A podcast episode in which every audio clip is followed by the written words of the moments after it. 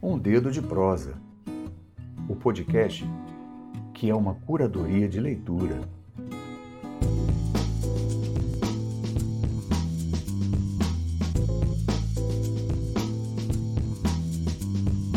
Olá, eu sou João Peçanha e esse é o podcast Um Dedo de Prosa.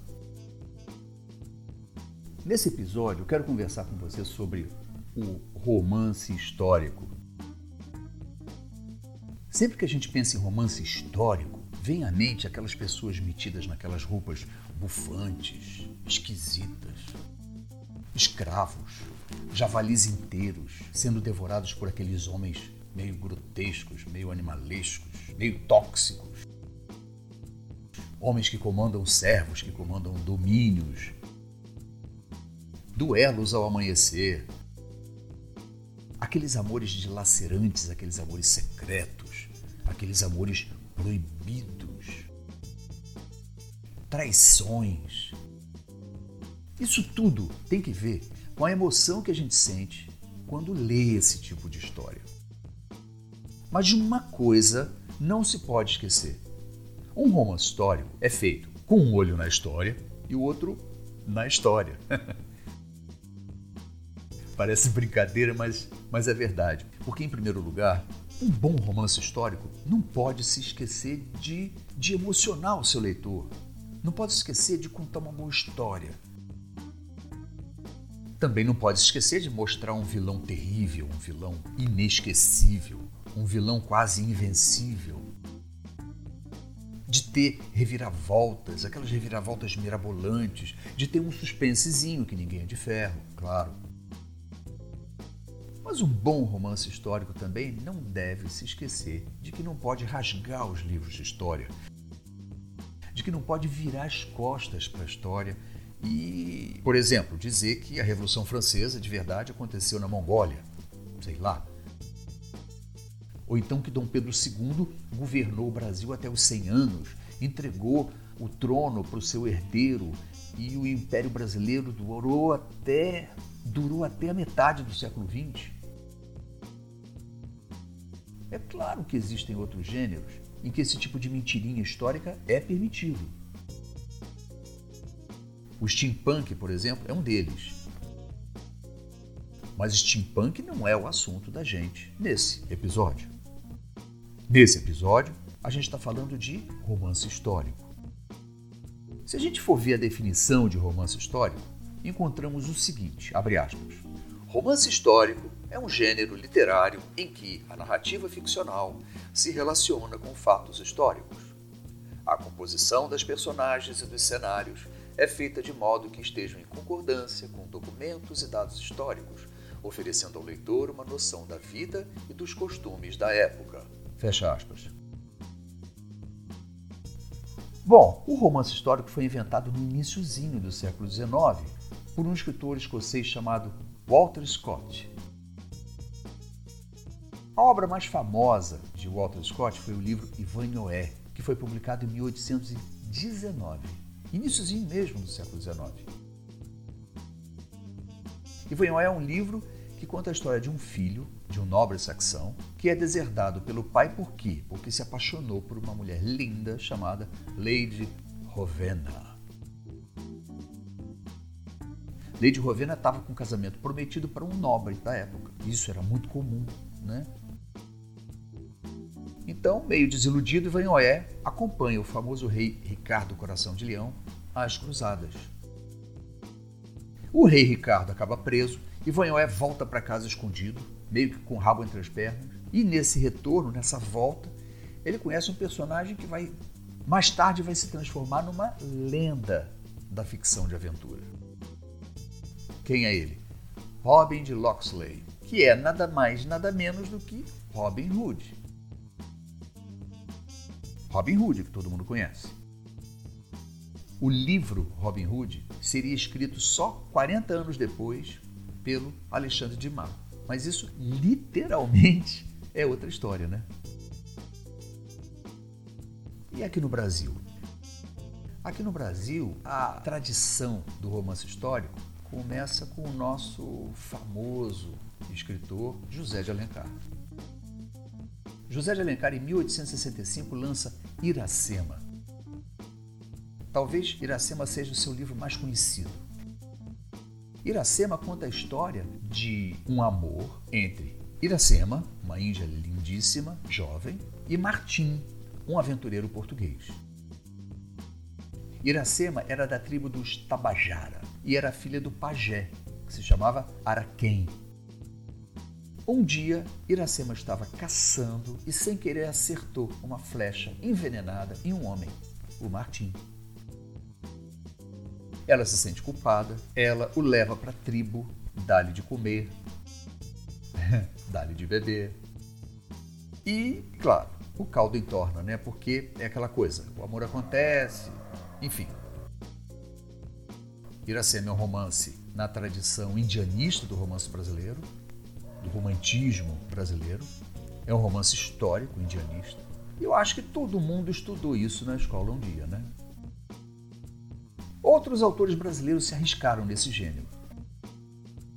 Eu, particularmente, eu acho esse gênero, romance histórico, um gênero muito difícil, muito trabalhoso de se fazer, de se escrever. Érico Veríssimo escreveu uma saga, uma trilogia, que é espantosa de tão bonita. Chama-se O Tempo e o Vento.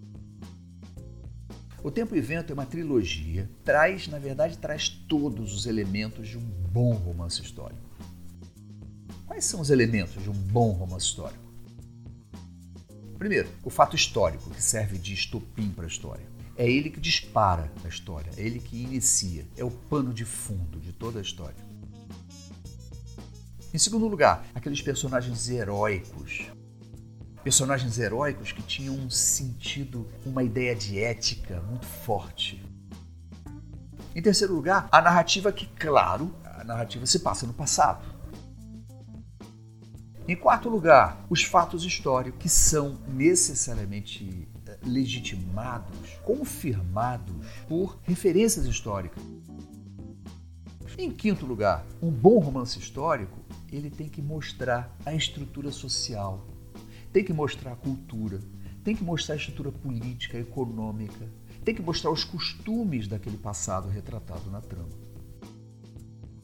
Isso tudo o Tempo e o Vento tem.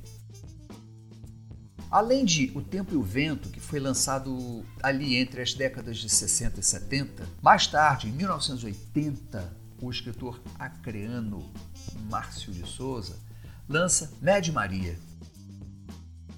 Mad Maria é um romance curto até, deve ter umas por volta de 200 páginas, se eu não me engano. Conta a história de uma estrada de ferro construída nas entranhas, no intestino da Amazônia. Conta da roubalheira, conta dos desvios de dinheiro para a construção da ferrovia, dos milhares de empregados mortos, seja por malária, por picada de cobra, conta da tragédia que foi a construção daquela estrada de ferro. Viva o Povo Brasileiro de João Baldo Ribeiro. Viva o Povo Brasileiro foi lançado em 1984 aqui no Brasil e foi traduzido para uma penca de países, uma penca de línguas. Ele foi premiado, ganhou prêmio pra caramba. Levou o nome do autor, João Baldo Ribeiro, para o Olimpo dos escritores brasileiros. É um livraço grande, bem grande, bem extenso, escrito com um tom meio jocoso, meio satírico, um pouco engraçado. É um grande livro, um grande romance histórico. Agora a gente passa para final da década de 80. Em 1989, Ana Miranda, uma escritora cearense, lança Boca do Inferno.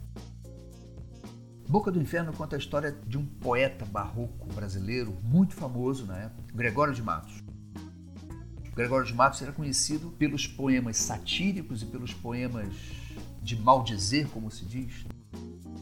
Poemas em que maldizia os grandes, as grandes figuras da sociedade baiana da época. Por causa disso, ele ficou conhecido como o Boca do Inferno. Boca do Inferno rendeu a Ana Miranda, a autora, um prêmio Jabuti. Bem mais recente, tem um livro que chama atenção pela história, que chama atenção pela poesia com que ele foi escrito e também, claro, chama atenção pelo tamanho, porque ele tem quase mil páginas. O título do livro é Um Defeito de Cor. Ele foi escrito por Ana Maria Gonçalves, uma autora baiana. Um Defeito de Cor conta a história de uma africana bem idosa, bem velhinha, cega, à beira da morte. Essa africana idosa, cega, à beira da morte, viaja da África para o Brasil em busca do filho que foi perdido há décadas. Ao longo desse trajeto, ou seja, durante esse retorno dela, dessa viagem da África para o Brasil, ela vai contando a sua vida. Mas ela conta a vida dela de um jeito tão poético, de um jeito tão doído, de um jeito tão, tão emocionante, que no fim, honestamente, esse livro ocupa um lugar muito especial na minha estante. É o tipo do livro que eu não empresto. Por quê? É o tipo do livro que eu vou querer reler sempre. Um defeito de cor. Lá no início desse episódio, eu brinquei um pouco dizendo que os romances históricos ficam com um olho na história e o outro também, né? Mas vamos falar a verdade. Escrever um livro desse não deve ser fácil. Imagina. Imagine você pesquisar incansavelmente, pesquisar por meses, pesquisar até por anos, pesquisar dados históricos. É fonte histórica para lá, fonte histórica para cá. Mergulhar em registros de cartório, registro de nascimento, registro de óbito, compra e venda de, de propriedades, tudo isso. Depois disso, ou seja, em cima dessa base histórica, você ainda precisa construir uma história, uma trama. Isso não é para qualquer um, não. Escrever romance histórico é para fortes.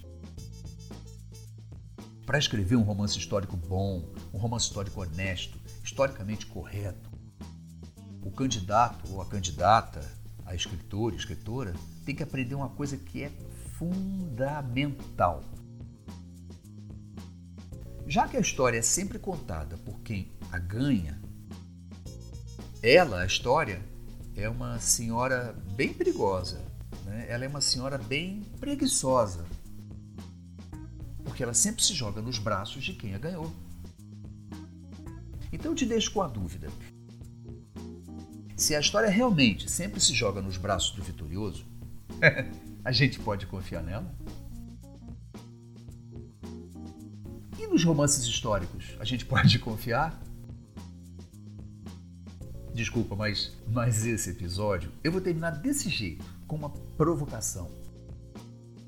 Uma provocação para você. O romance histórico conta a verdade? Ou o romance histórico é só mais uma ficção?